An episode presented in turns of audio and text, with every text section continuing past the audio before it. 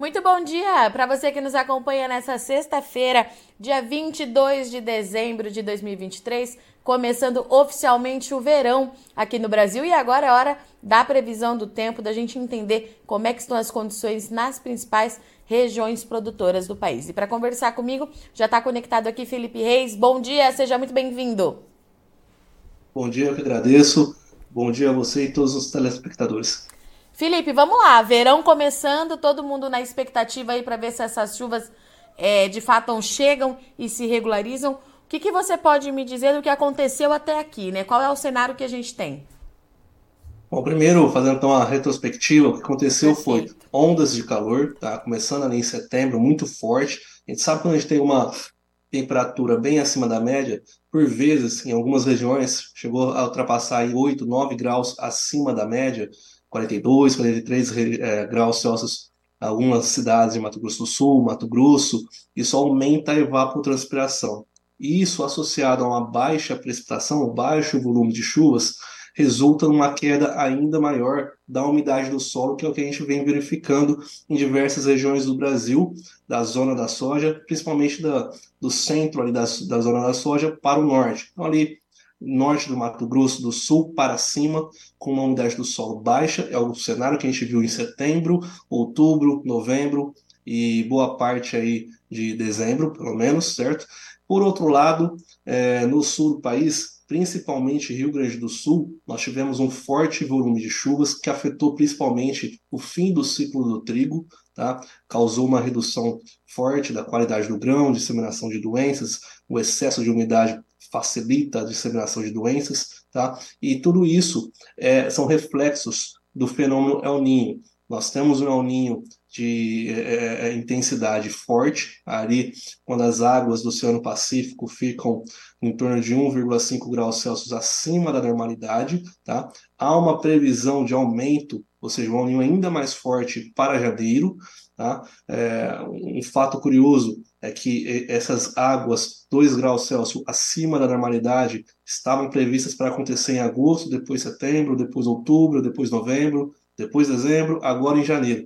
Então parece que aquele El Ninho, similar ao que nós tivemos em 2015 16 está ficando sempre para depois e nunca chega. De qualquer maneira, é sim um Ninho forte, nós temos visto um impacto, porém, esse El Ninho pode vir diferente uh, uh, de 2016 quanto a gente fala para as, as próximas semanas. Né? Quando a gente olha para a previsão de médio e longo prazo, e a gente já tem observado isso, algumas regiões do Nordeste brasileiro têm visto aí chuvas um pouco acima da média, mas é, o ponto negativo é que tem sido localizado principalmente na costa brasileira. Então, ali na região do Mato Piba, onde você tem uma boa produção de soja, é, tem sofrido com baixo volume de chuvas, embora algumas regiões é, do Nordeste tenham já visto tem, é, é, é, chuvas acima da média. Mas, no geral, a gente pode esperar daqui para o fim do ano temperaturas ainda acima da média, ou seja, a onda de calor deve perdurar para o final do ano, talvez não com tanta intensidade, mas ainda algumas regiões apresentando temperaturas de 2 a 5 graus acima da, acima da média, com exceção do Rio Grande do Sul, principalmente. Tá? Então, nós temos visto onda de calor, baixa precipitação. A onda de calor pode continuar numa menor intensidade até o fim do ano. Tá? Para os próximos dias, para o fim de 2023, quanto às chuvas, a gente ainda deve ver uh, chuvas é, possivelmente escassas, e eu digo escassas porque nós aqui trabalhamos com alguns modelos uh, climáticos. O modelo europeu ele mostra uma previsão para os próximos 10 dias de chuvas abaixo da média para a maior parte do país, desde o Rio Grande do Sul até o, o, norte e nordeste do Brasil, com chuvas acima da média apenas algumas regiões de Minas Gerais. Já o modelo americano, ele já está mais otimista, mostrando aí chuvas acima da média para boa parte do sul, principalmente Rio Grande do Sul, tá? mas também regiões de Santa Catarina, oeste paranaense principalmente, sul do Mato Grosso do Sul, sul de Minas Gerais, Goiás, algumas regiões de Goiás, tá? Mas interessante é notar que ambos modelos é, prevêem para os próximos 10 dias chuvas abaixo da média para Mato Grosso, só que em volumes acima de 30, 35 milímetros no acumulado dos 10 dias. Então, isso vai ser aí possível para diminuir o estresse hídrico do estado, mas não para resolver toda a situação. Tá? Então, a umidade do solo, no curto prazo, ela deve apresentar uma melhora, mas apenas o curto prazo não vai resolver completamente a, a situação. Tá? Então, esse é o é, é onde nós estamos hoje e onde nós vamos estar até o dia 31 de dezembro, caso, obviamente, a previsão esteja precisa. É, Felipe, pelo que eu tenho observado, apesar da gente ter essa leitura de que o problema do El Ninho são nos dois extremos, o grande problema dessa safra até o momento tem sido em Mato Grosso, é isso mesmo? Sim, é. O Mato Grosso ele tem se, se uh, destacado como um ponto negativo do, do ciclo 23-24, quando a gente fala da produção de soja no Brasil. Né? Então, no momento, nós estamos aí uh, já estimando a nível estadual a produtividade de, de soja no Brasil. Para Mato Grosso, nós já estamos estimando uma queda de 15%. Tá? Caso essas chuvas previstas, mesmo que abaixo da média um pouco, não ocorram, é, é, é, bem possível que a gente reduza ainda mais a nossa estimativa de produtividade. Então, hoje já estimamos a produção de Mato Grosso abaixo de 40 milhões de toneladas, tá? E isso pode cair ainda mais caso a seca continue. A gente sabe que há uma tendência do El Ninho é, resultar em temperaturas acima da média, tá? então, se essas chuvas não vierem, associado às temperaturas acima da média, essa recuperação da umidade do solo pode ser que não ocorra e a situação pode continuar uh, uh, uh, negativa ali em Mato Grosso. Hoje nós já temos um NDVI, o índice de vegetação. O NDVI é um indicador que ele reflete o vigor, a saúde das lavouras e ele tem uma alta correlação com a produtividade. Então, quanto mais alto for a curva do NDVI, é, normalmente maior é a produtividade. Hoje nós já estamos vendo um platô deste, uh, uh, dessa curva deste indicador, enquanto este platô uh, seria observado já no fim do ano, início de janeiro, normalmente. Então isso indica que a produção, as lavouras não estão sob boas condições, que há uma necessidade é, urgente de mais chuvas e caso esse indicador comece a apresentar uma queda já em dezembro, aí nós estaríamos falando de uma quebra de safra acima de 25%. Quando a gente fala é, para o sul do Brasil, principalmente é, no Rio Grande do Sul, nós cho é, choveu muito é, nos últimos meses, eu queria saber é, se esse excesso de chuva, se ele permanece e se apesar das boas é, perspectivas que nós temos, se o excesso de chuva pode trazer algum problema na questão de incidência de doenças e esse tipo de coisa. É, esse excesso de chuvas, essas fortes chuvas que nós temos no Rio Grande do Sul, foi muito prejudicial para as lavouras de trigo. Né? Nós estávamos estimando até setembro, uh, início de outubro, acima de 10 milhões de toneladas, próximo de 10,5 milhões de toneladas para o trigo. Hoje nós estamos estimando 9 milhões. Tá? Então, é, é, é produção nacional. Toda essa quebra, a maior parte foi para o Rio Grande do Sul, um pouco ali para o Paraná, um pouco para a Santa Catarina, mas a maior parte da quebra foi o Rio Grande do Sul. Quando a gente olha para a soja, isso resultou, na verdade, soja e milho de primeira safra, resultou sim num atraso significante do plantio, principalmente para a soja, tá? Como o Rio Grande do Sul ele não tem o milho de segunda safra, então isso é menos prejudicial para a produção de grãos no Brasil. Né? Vamos supor ali o Paraná, também teve um excesso de chuvas, principalmente no sul do estado. Esse excesso de chuvas atrasou o plantio da soja, consequentemente vai atrasar a colheita da soja e o plantio do milho de segunda safra, que vai ficar dentro, é, é, fora da janela ideal. E aí vai ficar expostos a menos chuvas, tradicionalmente nós temos um volume menor de chuvas em abril, maio, junho do que nos primeiros meses do ano, e também uma menor radiação solar, e também durante mais tempo é, no inverno, ou seja, estará mais exposto a geadas no fim do ciclo. Então, esse é um risco para as lavouras ali de milho de segunda safra do Paraná. Rio Grande do Sul, como não tem o milho de segunda safra, não corre esse risco, Então, os produtores apenas tiveram que aguardar mais para realizar o plantio. Aqueles que realizaram o plantio antes, com excesso de chuvas, pode ter tido uma perda sim. Essa perda pode ter sido um pouco mais pontual, tá? Porque o volume de chuvas foi muito intenso e, e, e o plantio do Rio Grande do Sul ele ocorre um pouquinho mais tardio do que em Mato Grosso, por exemplo.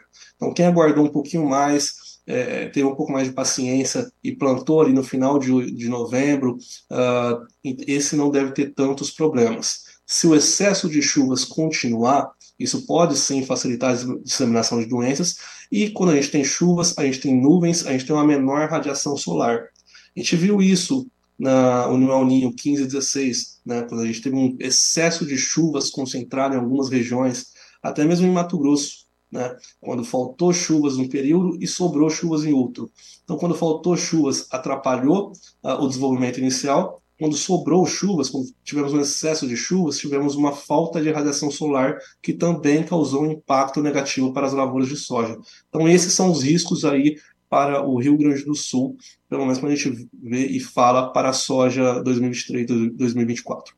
Felipe, eu queria aproveitar sua passagem por aqui, é, principalmente nessa previsão, é, pelo menos até o final do ano, se a gente pode ter alguma mudança ali para a Bahia né, principalmente ali no oeste da Bahia, porque a gente tem recebido é, muitos relatos dos produtores que o cenário está bem crítico por lá. A gente tem agora, inclusive, alguns produtores participando via YouTube perguntando justamente isso, se a gente pode ter é, alguma mudança, aí, pelo menos até o final de 2023, se pode chegar algum alívio lá para eles. Quando a gente olha a previsão uh, do, do que aconteceu nos últimos 10 dias para o último dia uh, do ano, os próximos 10 dias aí, uh, o que nós temos seria uma umidade do solo que deve aumentar para boas, boa parte da, da zona da soja, inclusive para a Bahia. Tá? Mas, mesmo aumentando, a umidade do solo está tão baixa em algumas regiões, como o caso do oeste baiano, que a umidade continuará abaixo da média e, quando eu falo abaixo da média, é em níveis insuficientes para permitir um bom desenvolvimento das lavouras. Então, hoje, por exemplo, o oeste baiano apresenta uma umidade do solo cerca de 60%, 70% abaixo da média. Isso deve é, aumentar até o último dia do ano para patamares perto de 20%, 25% abaixo ainda da média. Então tá, deve ter uma melhora, mas não o suficiente. Vai diminuir um pouquinho o estresse hídrico, mas essa umidade ainda abaixo da média evidencia a necessidade de mais chuvas para o médio prazo, o médio prazo então janeiro. Lembrando que 2015, 16, é, 2020, 21, nós tivemos aí um cenário desafiador em algumas regiões também, tá? 15, 16 foi um ano muito ruim para Mato Piba, tá? todo o Mato Piba, e nós tivemos também um aumento de, de umidade do solo, né? durante uh, o final do ano e início do ano e não foi suficiente para recuperar a, a, as lavouras. Longe disso, nós tivemos quebras significantes nessas regiões. Então tem que ficar muito ligado na umidade do solo, mas também ao que, que como que vai é, é, é, qual a resposta que o NDVI, com o índice de vegetação, dará frente à recuperação da umidade do solo, porque a, o NDVI ele tem uma alta correlação com a produtividade e esse é o nosso fator uh, principal para fazer a nossa estimativa de, de, produtividade. Então vamos acompanhando a umidade do solo, precipitação, temperaturas, radiação solar, mas o principal segue sendo aí uh, o índice de vegetação. Só para eu entender, é, esse cenário se aplica também às outras áreas do Mato Piba, é isso, Felipe? Exatamente. Tá. Exatamente. E Felipe, é, como é que fica ali a situação para o Espírito Santo? Ali eu estou perguntando principalmente por conta do café. A gente está com um problema muito grande lá também nas áreas de café.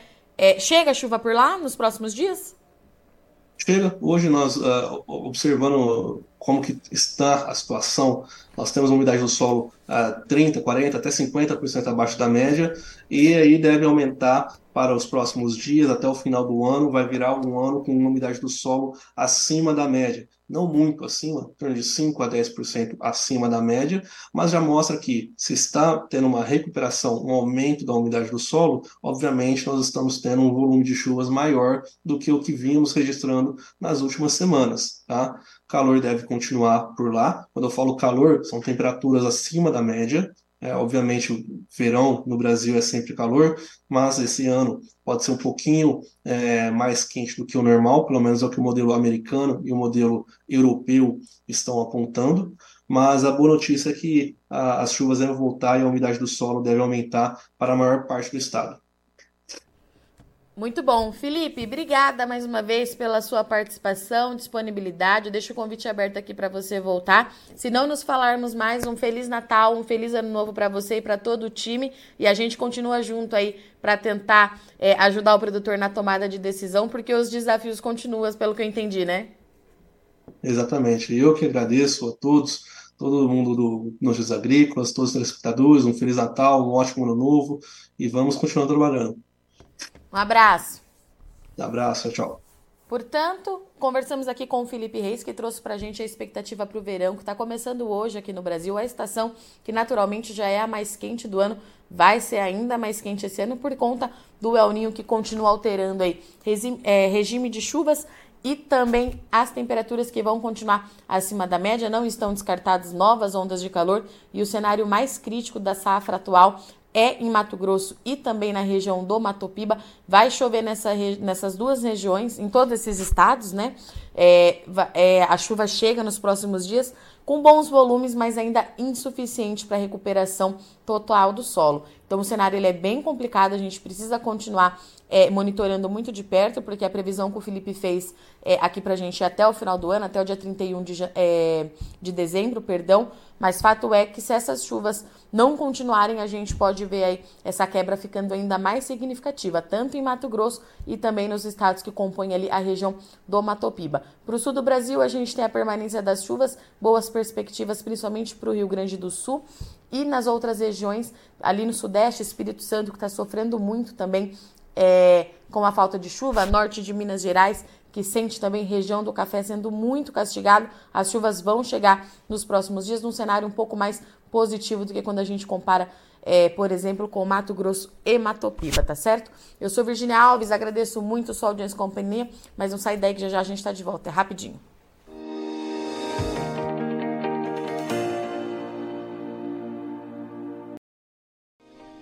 Se inscreva em nossas mídias sociais. No Facebook, Notícias Agrícolas no Instagram, arroba Notícias Agrícolas, e em nosso Twitter, arroba Norteagri. E para não perder nenhum vídeo, não se esqueça de nos acompanhar no YouTube e na Twitch Notícias Agrícolas Oficial.